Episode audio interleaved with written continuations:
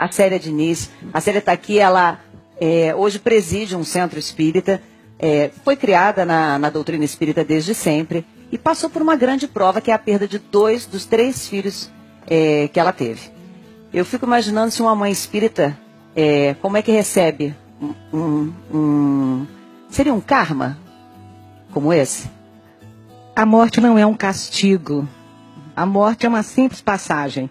Quando a gente pensa que a morte do filho da gente é castigo, a gente não consegue compreender.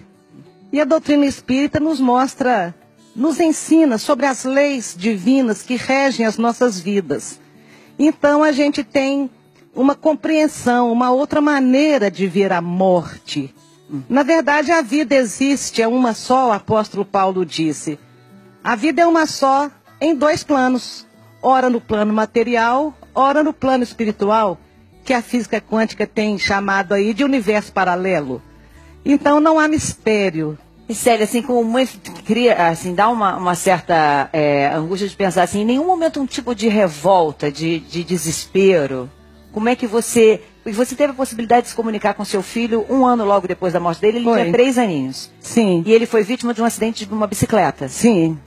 Olha, nenhum desespero, nenhuma revolta. Muita dor, muita saudade, muita angústia, mas é, nenhum, nenhuma revolta.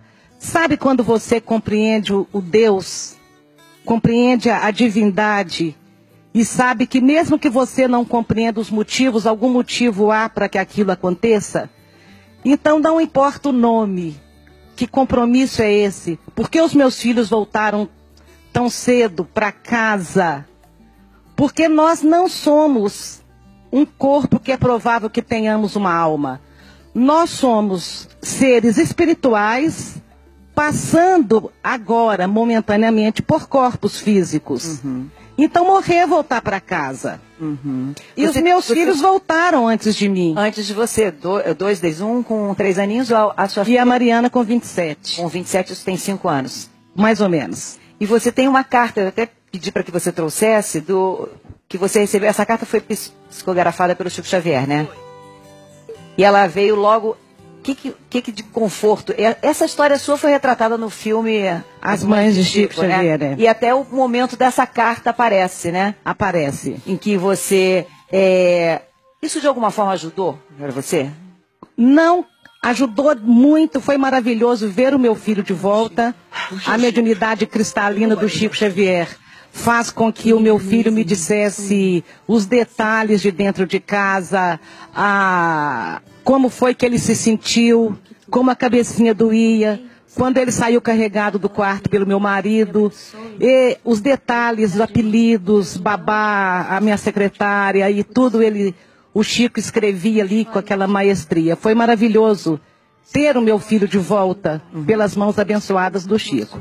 Mas para mim, como mãe espírita, isso não teve o mesmo impacto para uma mãe que descobria naquela hora da mensagem que a vida continuava, que o filho continuava vivo, só que em outro plano. Eu já sabia que o meu filho continuaria vivo em outro plano. Agora, você estava presente quando o Chico, na verdade, a psicografia, ele na verdade sentava, e vários outros médiums têm esse dom, e, e vai escrevendo o que ele estaria ouvindo ou estaria sendo é, é, recomendado que ele escrevesse. Eu vou ler só um trechinho aqui, posso ler? Fique à vontade. E diz: Querido papai Agnaldo e querida mamãe Célia, com a vovó Lia. Sou eu o Tetel. Estou com o meu avô Lico e com a minha mãe tia Gilda. Vovô me, auxilia, vovó me auxilia a escrever porque estou aprendendo. Estou vendo a tia Leia e o nosso amigo Sérgio. E vovô me diz que menino educado não deve se esquecer os, os amigos. Papai Aguinaldo e mamãe Célia, venho pedir para não chorarem tanto por mim. Mamãe, eu já estava doente quando falava e brincava com a Cota. A Cota era a pessoa que cuidava dele.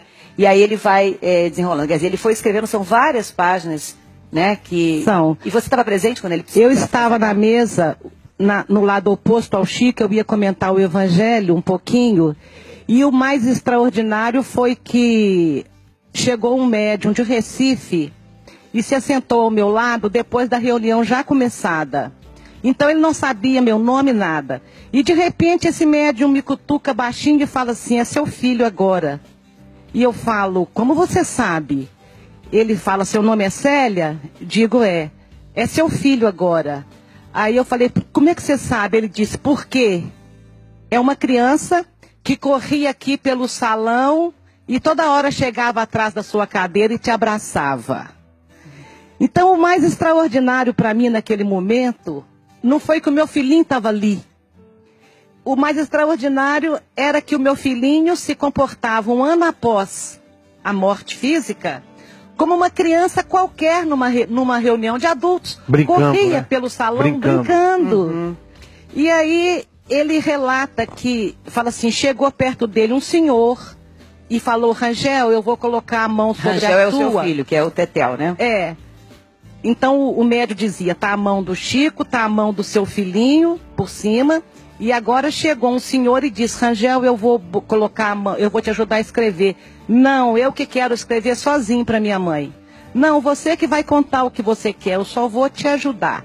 Então você pode observar que a letra a princípio tem caráter mais infantil e quando meu pai coloca as mãos sobre a mão do meu filho, a letra fica mais cursiva. Uhum. Vai mudando. E tem a riqueza de detalhes, né? É, pela carta você vê os A nomes. riqueza da- de detalhes, dos o nome dos meus parentes, filhos, é. Filhos. E ele que conta aí que está sendo ajudado, né? A criança conta, né? Que tá, tô, tô sendo ajudado pelo meu avô. Sim, a, a- Sim, a- a continuar sim. crescendo e evoluindo nesse É. mundo espiritual. É, a coisa mais linda que ele diz aqui é: Mamãe, eu estou vivo e vou crescer. Obrigada pela fé que as suas orações me oferecem.